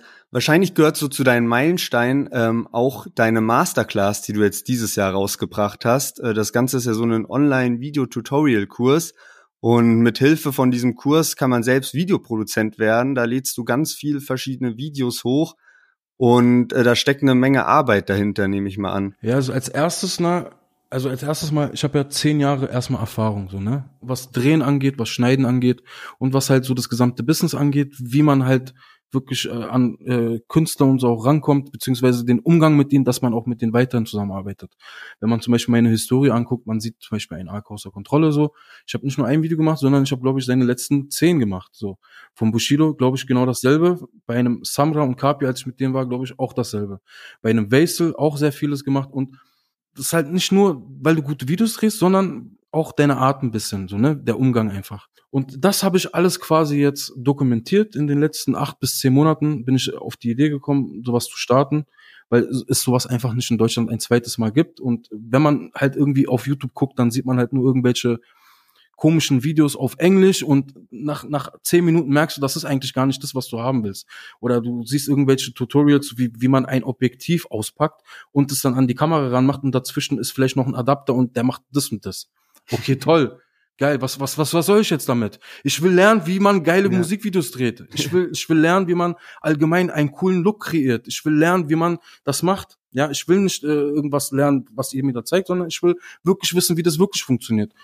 Da dachte ich mir, okay, ey, komm, fass das doch mal alles zusammen. Da habe ich das versucht anzugehen, in den ersten drei Monaten wirklich richtig intensiv Gas gegeben. Dann lief das so ein bisschen schief, weil ich einfach mit mir selber unzufrieden war mit dem, mit dem Produkt. Ne, da habe ich einfach gesagt, okay, wie kann ich das geiler machen? Da habe ich mir einen Plan gemacht, komplett mit Struktur und alles und habe das komplett nochmal neu gemacht. Und dadurch sind halt wirklich nochmal richtig coole Sachen entstanden. Äh, ich habe wirklich die letzten Monate Videodrehs begleitet, dokumentiert, von da so Beispiele genommen. Im Schnitt habe ich sehr, sehr viele Beispiele und äh, da zeige ich wirklich komplett von A bis Z, wie man angeht. Also wirklich, wenn man, so wie ich, bei McDonalds arbeiten und einfach nichts kann, nichts gemacht hat, bis zu dem Zeitpunkt, wo ich jetzt stehe. Ne? Die gesamte Erfahrung habe ich da versucht reinzustecken. Ja, und äh, bis jetzt, die Teilnehmer wirklich zu hundertprozentig Zufriedenheit. Ich kriege jedes Mal Gänsehaut, wenn ich eine neue Sprachnotiz bekomme.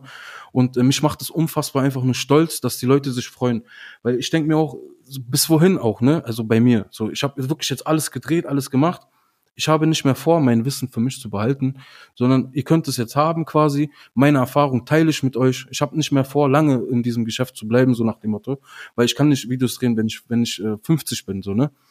So, so ich gönne es denen, so jeder behält immer seine Geheimnisse für sich. Ich habe mir gedacht, okay, macht. Ja. So viel Spaß. Okay, ja, voll cool. Du gehst ja da so weit auch, dass du dann so in einem Kapitel auch über die Vermarktung sprichst. Also es ist wirklich so von A bis Z. Genau, wenn du jetzt zum Beispiel gar keine Ahnung hast, wie du überhaupt starten sollst, nachdem du äh, es kannst, Musikvideos zu drehen, ja, dann fängt es ja an, äh, dass du Kunden generieren willst und halt aus den Kunden musst du ja dann auch irgendwie Geld generieren. So, wie funktioniert das? Das zeige ich auch so. Ne? Eigentlich eine äh, kinderleichte Anleitung, ja, dass man wirklich starten kann und dann auch Geld verdient. Das hat auf jeden Fall einen sehr, sehr, sehr, sehr starken Mehrwert. Ja. Sehr, sehr starken Mehrwert. Okay. Und wenn man da ähm, beitreten will oder sich da da- das ähm, sich holen will, dann bewirbt man sich darauf auf einen Platz und du schaust dir dann die Bewerbung an und äh, wird da dann irgendwie noch so ähm, geschaut, okay, passt das jetzt oder nicht? Oder wie funktioniert das? Genau, ich muss erstmal wissen, weil ich will da wirklich nicht jeden drinne haben. Also ich will da schon, dass, dass die Leute auch äh, wirklich informiert sind, was das genau ist, bevor die das äh, da reinsteigen und bevor, bevor die da überhaupt unnötig auch Geld ausgeben. Ich möchte einfach wissen, wer sind diese Leute? Was haben die überhaupt vor? Macht das überhaupt Sinn? Weil ich stehe quasi mit meinem Namen dahinter, Orkanche. Ich möchte einfach nicht, dass da irgendwelche Leute reingehen, die dann einfach keine Ahnung haben von irgendwas und dann das zum Beispiel schlecht reden. Das sind zehn Jahre meiner Arbeit. Ich muss da aufpassen, ob das überhaupt Sinn macht. Hast du überhaupt eine Ambition dazu? Ja, hast du überhaupt den Willen dazu? Weißt du überhaupt, was für eine Arbeit dahinter steckt? Und wenn du diese Kriterien alle erfüllst, noch ein paar mehr, das hören wir dann im Gespräch, im Gespräch raus, dann hast du die Möglichkeit quasi da beizutreten. Und dann läuft das halt so ab, dass das äh, auch unter meiner äh, Aufsicht quasi passiert. Ja, also die haben ja die ganzen Videos, ist ja online, alles klar, die können natürlich gucken, wann die wollen, aber ich äh, guck schon so, wer ist wo, auf welchem Stand, hat der Probleme, dann führe ich auch mal gerne ein Telefonat, gar kein Problem. Oder äh, am Ende natürlich gibt's auch eine Abschlussprüfung. Das bedeutet, so, du musst auf jeden Fall äh, ein richtig cooles Musikvideo drehen und ich bewerte es dann am Ende. So, ich gucke mir das an und bewerte es und sag dann, ey, bestanden oder nicht bestanden. Und wenn er dann seine Arbeit gut gemacht hat und bestanden hat, dann kriegt er halt quasi ein Zertifikat. Damit werbe ich halt, dass er wirklich nach meiner Ansicht halt wirklich gute Arbeit gemacht hat und auf jeden Fall bereit ist für die Szene. Ja, damit ist das Ganze auch so verifiziert. Ich könnte mir auch vorstellen, dass unter unseren Hörern äh, ziemlich viele äh, Videoproduzenten auch dabei sind. Ähm, wie sieht das dann aus? Wie viel kostet die Masterclass bei dir? Also das Problem ist, ich bin noch bei dem Preis ein bisschen ähm, an Wanken, ja, weil im Endeffekt wächst auch der Kurs, ja. Und ich weiß nicht, wie wir da eigentlich vorgehen sollen, welches Modell wir machen. Deswegen ist das quasi noch in der, in der Aufbauphase. Okay. Ja, ich meine, du hast ja auch relativ frisch damit gestartet, da wird sich das bestimmt noch manifestieren. Äh, Du äh, hast jetzt auch einen YouTube-Channel gestartet, wo du äh, eine Serie ähm, gestartet hast, Lifestyle eines Video-Creators. Und ähm, das nutzt du natürlich dann wahrscheinlich auch, um eben diese Masterclass zu bewerben, oder? Ähm, hauptsächlich ist das halt dafür, dass ich äh, einfach sehr, sehr viele Projekte momentan starten will. Und ähm, die Leute sollen einfach nur sehen, wie einfach es ist, äh, Videos zu drehen. Und ich zeige da quasi in den Videos, wie ich da äh, vorm Spiegel stehe und äh, mit einem Rucksack quasi und dann meine Kamera einpacke und dann einfach losziehe und einen Kumpel abhole oder einen Assistenten abhole und dann wir einfach ein professionelles Video drehen. Ja, ich will einfach nur zeigen, wie, wie leicht das eigentlich ist, weil die Leute können sich da meistens immer so sehr schwierig etwas darunter vorstellen, wie das wirklich abläuft. Und das ist ja wirklich un unverfälscht. Ja, die Kamera ist ja wirklich fast die ganze Zeit am Laufen. Und ich nehme halt wirklich die Sachen, die interessant sind, so, die man auch dann gucken kann. Aber im Endeffekt ist da kein Hokuspokus beim Videodreh. Da ist kein Team dahinter oder kein, äh, kein großes, äh, kein, keine große Setbeleuchtung oder so im Studio. Ja, man sieht, äh, mein, äh, in der Folge zwei sieht man im Studio, ja, im professionellen Studio, habe ich da einfach so eine Taschenlampe angehangen. Ich zeige das einfach nur, um den Leuten zu zeigen, wie ich arbeite. So, ja, also null Prozent denkt man, dass das so abläuft, aber es läuft so ab. Ja, okay. Du hast gerade schon angesprochen, manchmal bist du auch mit einem Assistenten unterwegs und das habe ich auch in einem einen äh, Videoblog gesehen. Hast du feste Mitarbeiter oder wie läuft das? Äh, momentan habe ich keine festen, weil in der Szene ist das meistens so, dass das alles so Freelancer sind und äh, man, ma manchmal braucht man jemanden fürs Licht, manchmal braucht man jemanden für Styling, für Make-up. Aber so einen festen Assistenten habe ich jetzt nicht. Ist jetzt in Planung, quasi mit dem Patrice. Mhm. Der hat da wirklich mega Bock zu. Also man muss da wirklich richtig Lust haben, um das durchzuziehen, weil, wie gesagt, äh, ich mag das nicht, wenn jemand wirklich am Anfang Lust hat und dann, ich merke nach einem halben Jahr, ich habe da intensive Zeit und Energie reingesteckt und dann hat er plötzlich keine Lust mehr. Da wurde schon ein, zweimal so verbrannt und deswegen passe ich da sehr, sehr auf. Aber den Patrice, da habe ich ein gutes Gefühl. Äh, bei dem, denke ich mal, wird das auf jeden Fall auch was werden. Der ist auch sehr, sehr äh, ambitioniert, was so Kreativität und so angeht. Künstlerisch ist er auch mal, er denkt sehr künstlerisch. Ja. Also, das könnte was werden. Okay, drücke ich die Daumen auf jeden Fall. Ähm, kommen wir mal äh, so ein bisschen zum, ja, zu der Arbeit von einem Video-Creator, was uns äh, nicht ganz so klar war, wie das immer abläuft. Ähm, ist zum Beispiel einmal so der Upload von Videos, also von Deutschrap-Videos, wenn die da auf einen Kanal hochgeladen werden, weil ich hatte äh, mir die Bushido-DVD angeschaut und da war auch eine Szene drin, wie ihr alle zusammen dann beim äh, Mephisto-Video äh, vorm PC saßt und dann auch die Zeit bisschen knapp wurde. Und dann habe ich mich gefragt, äh, so wird das ja wahrscheinlich nicht jedes Mal äh, stattfinden, dass man da irgendwie zusammen vorm PC hockt. Ist das deine Aufgabe oder ist das dann eigentlich immer die Aufgabe vom Label? Also das passiert natürlich nicht, nicht oft, also das, so wie es da dargestellt worden ist, beziehungsweise so war es ja dann auch. Das Ding war halt sehr kurzfristig, ist ja allgemein, ist sehr kurzfristig, aber es war sehr authentisch, muss ich sagen. Also es passiert schon öfters so, dass dass Videos einfach eine Stunde später online kommen oder einfach mal zwei Tage verschoben werden, weil halt irgendwas äh, so kurzfristig ist, ne? Also, aber hochladen zu deiner Frage, hochladen äh, tue ich meistens nicht. Okay, ja, verstehe. Ja, mir ist aber auch aufgefallen, irgendwie früher wurden Videos gefühlt, ähm, keine Ahnung, zwei Monate vorher gedreht, dann ist dann äh, anderthalb Monate vorm Release von der Single schon ein Trailer hochgeladen worden und so. Und mittlerweile äh, sieht man irgendwie in Insta-Stories, dass drei Tage vorher ist man auf dem Videodreh und dann kommt schon plötzlich das Video hoch. Also da sind irgendwie so die Zeiten sehr kurzfristig geworden. Ja, ich glaube einfach, weil auch äh, die Videos auch einfach auch mehr geworden sind, ist die Zeit auch kürzer geworden. Ich glaube in der Woche, ich weiß nicht, 70 Videos oder so. Ja. Also wenn ich mich nicht da irre, also viele bekommen wir auch gar nicht mit. Und das ist halt schon ein unfassbar krasser Markt so. Also wenn du da mitschwimmen willst in den oberen 20, 30, sage ich mal, dann musst du schon ordentlich Welle machen. Wenn du das nicht machst, gehst du halt wirklich unter. Ja, das stimmt, auf jeden Fall. Was ist denn so die Range, was so ein Video kostet? Also von was bis was geht's da preislich? Also es geht äh, beim Starter-Dings, bei den, wirklich bei den Leuten, die neu anfangen mit Videos, ähm, ist das in der heutigen Zeit, so wie ich das mitbekomme, so zwischen 500 Euro und 1500 Euro. Das sind so diese Newcomer-Videos meistens. Ne? Also Newcomer, mit, die noch keinen Deal haben und Kameramänner, die noch unerfahren sind. Und, äh, und dann geht's auch schon weiter, so zwischen drei bis fünf ist äh, so ein Low-Budget-Video, was jetzt im Mainstream quasi ist. Und dann würde ich mal sagen, sind äh, zwischen fünf und 20.000 Euro sind eigentlich so die meisten Videos, die stattfinden Okay. in Deutschrap. Was ist so das teuerste Video, was du gedreht hast? In welchem Bereich war man da so unterwegs? Also das teuerste Musikvideo war, äh, wenn man das äh, jetzt dazu zählt, ist jetzt äh, nicht aus der Szene, sondern beziehungsweise auch ein Rap-Song, war für Lidl. Ne? Die hatten quasi einen Rapper gehabt, äh, der hat an der Kasse gearbeitet, der hat einen Song aufgenommen und ja, der hat das seinem Chef gezeigt. Sein Chef hat es dann an die Filiale von Lidl geschickt. Und dann haben die äh, mich angerufen und haben gesagt, Orkan, du musst natürlich dazu ein Video Ja. drehen. Das hört sich im ersten Moment erstmal cringe an, war aber tatsächlich, wenn man das runterbricht, so. Die wollten wirklich äh, einen Videoproduzenten haben, der aus der Szene drin ist, der wirklich weiß, was er zu tun hat, bevor das wirklich äh, cringe wirkt, wenn das so eine komische Produktionsfirma macht. Ja, das hat äh, 100k gekostet Okay, ungefähr. krass. Das, da waren wir auf 100k. Haben wir auch wirklich fast alles rausgeballert. Ja, okay. Was würdest du so sagen, ist das Schwierigste an deinem Job? Aber Das Schwierigste an meinem Job ist, glaube ich, ähm, dass man funktionieren muss, auch wenn privat irgendetwas nicht funktioniert.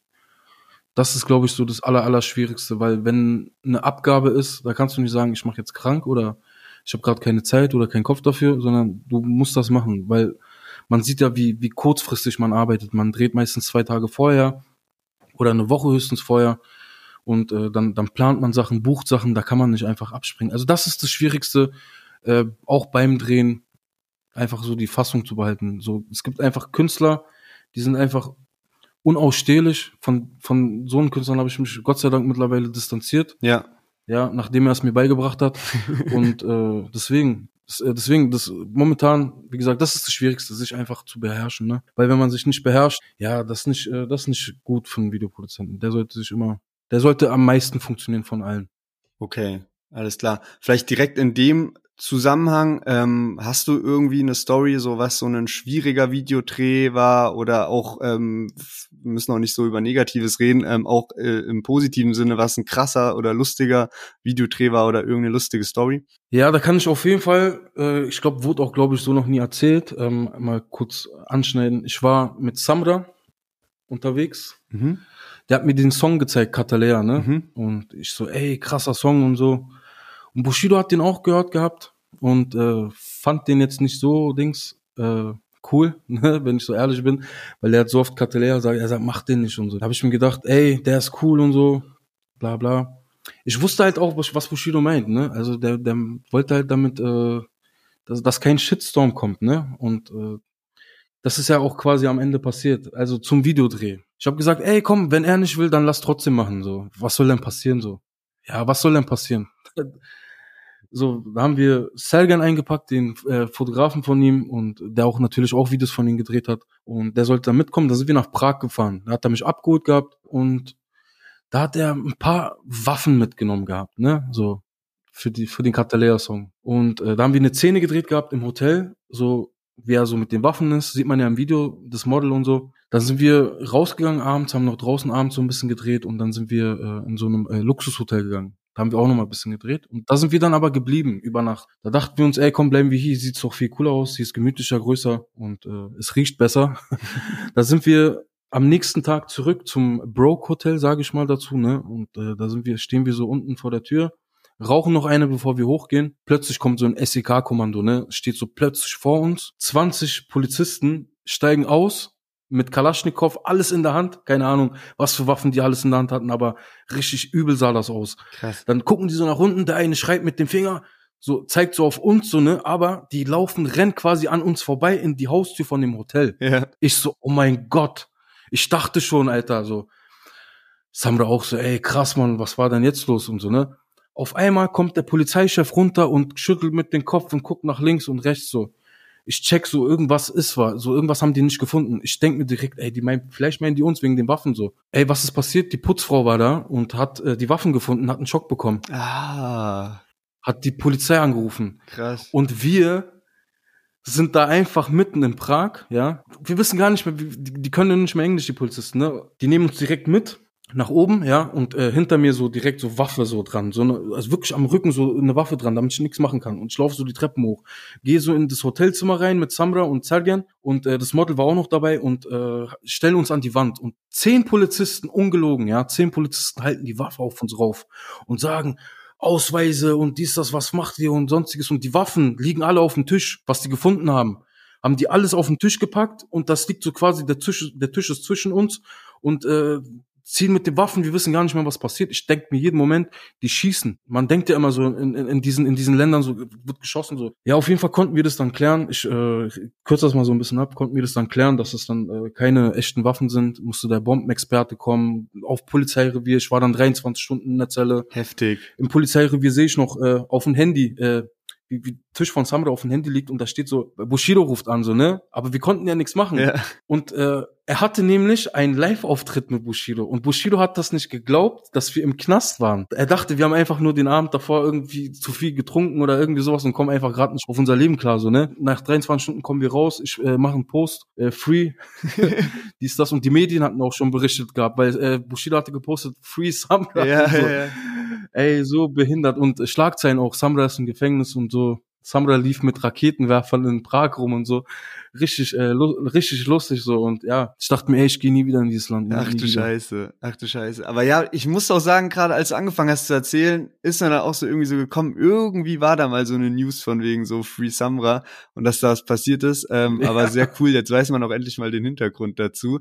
Ähm, wie hat dann Bushido darauf reagiert, äh, dass ihr dann trotzdem Catalea so abgedreht habt? Ich meine, das Lied wurde ja trotzdem voller Erfolg, auch wenn es bisschen Shitstorm gab, weil dann Leute eben kommentiert haben, ja, wie oft, also keine Ahnung, mitgezählt haben, wie oft Catalea gesagt wurde in dem Lied. Also wie gesagt, als der Song dann rausgekommen ist und das Video, also das ist ja auch, glaube ich, auf Platz eins gegangen, direkt, ne, ohne, ohne Playlist und so. Ich glaube, am Mittwoch kam das erst in die Playlisten rein. Okay, krass. weil die den Song auch, glaube ich, nicht ernst genommen haben und äh, sonstiges. Und Bushido hatte sich auch nicht drum gekümmert gehabt, weil einfach das, er dachte sich einfach, sollen, die wollen machen, ja. dann sollen die machen so. Ja, und dann, äh, wie gesagt, ist das halt komplett durchgegangen, äh, Gold gegangen und Platin gegangen, je nachdem. Und äh, Samra hat mir auch gesagt, ey, Orkan, für diese Aktion wirst du definitiv eine, äh, eine goldene bekommen, wenn das Gold geht, so als wir auf der Fahrt waren quasi zurück. Da will ich auch noch dir was sagen. Ich habe bis jetzt heute nicht eine goldene gesehen, es ist Platin gegangen und auch nicht eine Platin gegangen. Wie gesagt, äh, halt dein Wort, Samra. Ja, der nächste Aufruf direkt an äh, die nächste Platte, die noch Der nächste soll. Aufruf. Ja. Wie, also ist mir jetzt gerade so gekommen die Frage, weil ich EGJ immer schon äh, sehr krass gerne auch verfolgt habe und so. Und du hast ja vorhin auch über den Sampler gesprochen.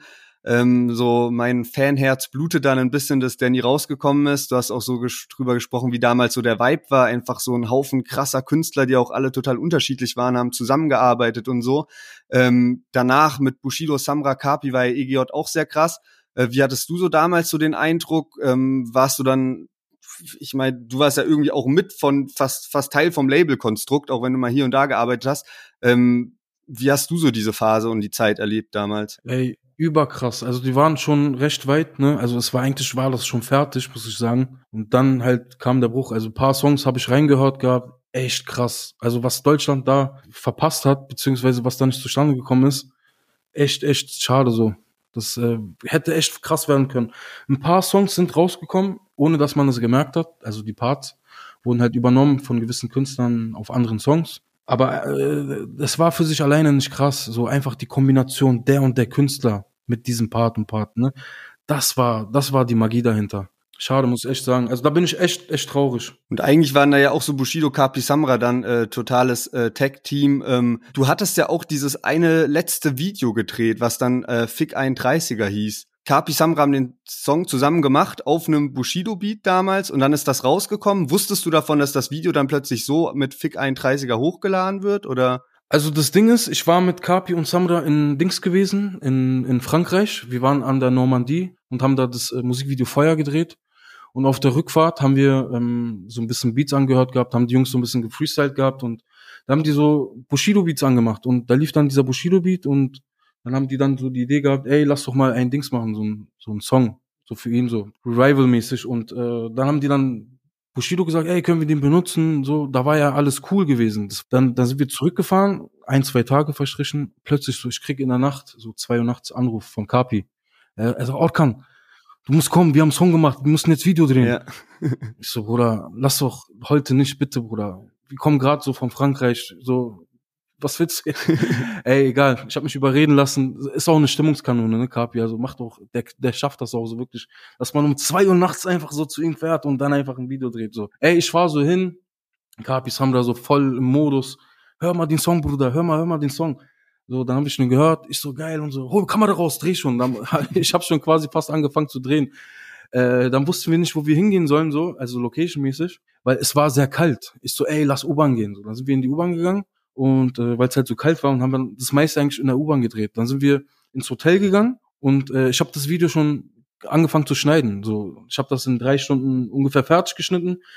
Da habe ich äh, fertig gemacht und äh, hochgeladen und Kapi geschickt. Ich so, ey Bro, ich muss jetzt äh, muss jetzt gehen. Äh, abhauen, ich bin müde, ich bin tot, so, so lass mich in Ruhe.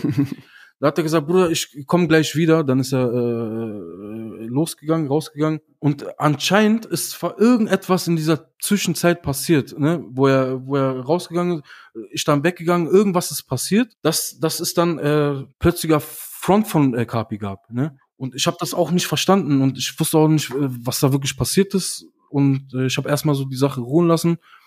Und äh, ab da, keine Ahnung, war wirklich alles verwirrend. Also dann hat der eine das gesagt, der eine hat das gesagt und ich wusste gar nicht mehr, wo unten und oben ist. Ja, genau, das kam ja echt ziemlich plötzlich so von ähm, einem Tag auf den anderen. Aber äh, sehr spannend auf jeden Fall, da mal ein bisschen Hintergründe zu erfahren von dir. Ähm, ich würde jetzt noch so in den letzten Fragen noch ein bisschen so einen Ausblick machen oder ähm, ja ein bisschen drüber reden, wie es denn im Moment so um die Szene steht. Äh, was sagst du denn so zu den Gerüchten, dass äh, angeblich 90 Prozent der Szene Streams und Views kaufen. Kannst du das irgendwie bestätigen oder ähm, hast du da gar nicht so die Einblicke dazu, was da bei den Labels abgeht? Also ich muss echt und ehrlich jetzt dazu sagen, ne? Also ich bin ja sehr, sehr eng mit den Künstlern und sonstiges. Und ich muss sagen, ich habe bis jetzt von niemanden, von niemanden gehört, dass er Streams oder Klicks gekauft hat. Und ich habe auch eine recht gute Menschenkenntnis, dass ich sagen kann, der Typ, der lügt nicht. Ich glaube aber, dass das irgendwie im Hintergrund viel passiert ist, ja, wovon die Künstler auch gar nicht selber viel wissen. Also in diese Richtung geht's, glaube ich, eher. Okay, verstehe. Ja, das war ja damals auch, als das mal so hochgekommen ist und da diese ähm, Doku gab, da äh, hieß es ja auch so, dass da manchmal die Künstler einfach gar nichts drüber wissen, sondern dass dann irgendwie die Manager oder die Labels halt regeln. Ja, also wie gesagt, ich ich selbst, der richtig an der Quelle ist, habe das gar nicht äh, mitbekommen. Also es ist wirklich auch an mir, ich habe das nicht verstanden. Wer kauft denn jetzt? Also, ich habe nie irgendwas gehört. Ich habe nur gehört, dass Leute kaufen. Ich habe nur gehört, dass Leute einen das anbieten. Aber ich habe jetzt nicht mitbekommen, wirklich, dass das. Natürlich denkt man sich, ey, der erzählt dir das doch nicht, aber ich habe so einiges erzählt bekommen von einigen Leuten und äh, die sind wesentlich krasser und da sind Stream eigentlich nichts. Ne? Und deswegen, da ist nie irgendwas raus, rausgekommen. Deswegen muss das ja wirklich von irgendwo anders kommen. Ja. Ja, das ist auch immer irgendwie so ein bisschen das äh, Verwirrende. Man hört die ganze Zeit, angeblich kauft jeder, aber ähm, so richtig Namen genannt werden eben nicht. Ähm, ja, wahrscheinlich passiert es dann echt, wenn dann im Hintergrund. Ähm, eine andere Sache ist, dass in letzter Zeit auch oft irgendwie starke Lieder rauskommen, die bekommen dann aber gar kein Video. Hast du so eine Erklärung dazu, womit es zusammenhängt? Ähm, Rapper profitieren wahrscheinlich gar nicht mehr so viel davon, dass jetzt irgendwie äh, durch YouTube-Views Geld gemacht wird und äh, Videos zählen dann eher so als ähm, ja als Marketing-Tool, also ja eigentlich auch schon immer. Ähm, aber wahrscheinlich funktioniert es auch gut, wenn man die Lieder einfach nur bei Spotify hochlädt und die dann in Modus Mio oder Deutschrap brandneu kommen, oder? Also ich glaube, das hat was damit zu tun, dass einfach gewisse Künstler einfach gar keinen Bock mehr haben auf Musikvideodrehs, weil das normalerweise ja auch anders abläuft. Ja, man kriegt davor ein Drehbuch, man äh, muss erstmal eine riesengroße Summe überweisen, man muss vorplanen, dann kommt man zum Dreh und dann äh, wird äh, in einer Minute das und das gemacht, in der Stunde wird das gemacht und da hockst du dann so rum als Künstler und hast eigentlich gar keinen Bock auf Videodrehs und gibst da auch noch voll viel Geld aus und am Ende bekommt das vielleicht auch nicht die Klicks und man denkt sich, okay, für was mache ich das? Deswegen kann das vielleicht sein, dass der ein oder andere Künstler sich denkt, ey, so, ich mache jetzt einfach mal eine Single, ich gebe mir das gerade gar nicht. So, ich mache eine Single fertig. Ja, aber man darf nicht vergessen, äh, die ähm, Fans äh, wollen einen natürlich sehen und die wollen auch einen sehen, wie man da als Star präsentiert wird und sonstiges. Aber wenn die dann diese Kopfschmerzen haben, dann ist das halt nicht mehr eine Relation für die Künstler, was aber eigentlich sehr, sehr wichtig ist, weil Musikvideos gehört auf jeden Fall zum Marketing ähm, Kapitel. Also es, ja, das Marketinggeld äh, und äh, Musikvideos und so, das ist alles eins. Und äh, wenn man da zu viel Geld verbrennt und so alles, dann hat man auch irgendwann wirklich keinen Bock mehr. Es sind alles so Tests, wie gesagt, von Künstlern, die sie mal einfach probieren, mal ohne Video zu gehen. Und manchmal ist auch so, dass wirklich äh, vorteilhaft ist. Äh, ein Song ist ja manchmal so stark, dass man sich denkt, ey, was kann man dazu drehen? Nichts wäre würdig für den Song oder nichts passt. Ja, dann bevor man den Song verbrennt, weil mit einem unpassenden Video, ich sag mir jetzt nicht ein schlechten Video, weil man kann ein monsterkrasses Video drehen für 100.000 Euro und es zieht trotzdem den Song runter. Vielleicht hätte es einfach nur getan, dass man einfach nur einen, einen, einen, einen Typen zeigt, der am Fenster einfach eine Zigarette raucht. So. Das hätte vielleicht den Song mehr getan, als wie ein 100.000 Euro Video. Ja, also das ist auch Vorsichtsmaßnahme manchmal, dass es, dass man nicht den Song verbrennt. Du hattest ja damals dann bestimmt auch ein bisschen mit Shindy Kontakt. Verfolgst du den im Moment? Ich war ziemlich überrascht, als jetzt die erste Single zu seinem Album kam, Hot Summer, und ähm, dazu dann kein Video abgedreht wurde, weil ich dachte, jetzt war er so lange weg. Und Shindy hat eigentlich auch immer ganz gut geglänzt, was so ähm, sein Videomarketing anging. Und da hat's mich ziemlich gewundert. Genau, ich glaube, bei ihm ist das auch wirklich der Grund, so eins von den Gründen, was ich aufgezählt habe. Also entweder war im Hintergrund einfach irgendetwas unstimmig, ja, dass er gesagt hat, ey, ich drehe jetzt diesmal kein Video, weil wenn er ist ein Perfektionist, Künstler sind ja meistens Perfektionisten, wenn irgendetwas nicht so abläuft, wie man sich das vorstellt, ja, dann wird auch mal sowas gecancelt, dann bringt man es ohne Song raus, äh, ohne Video raus, den Song.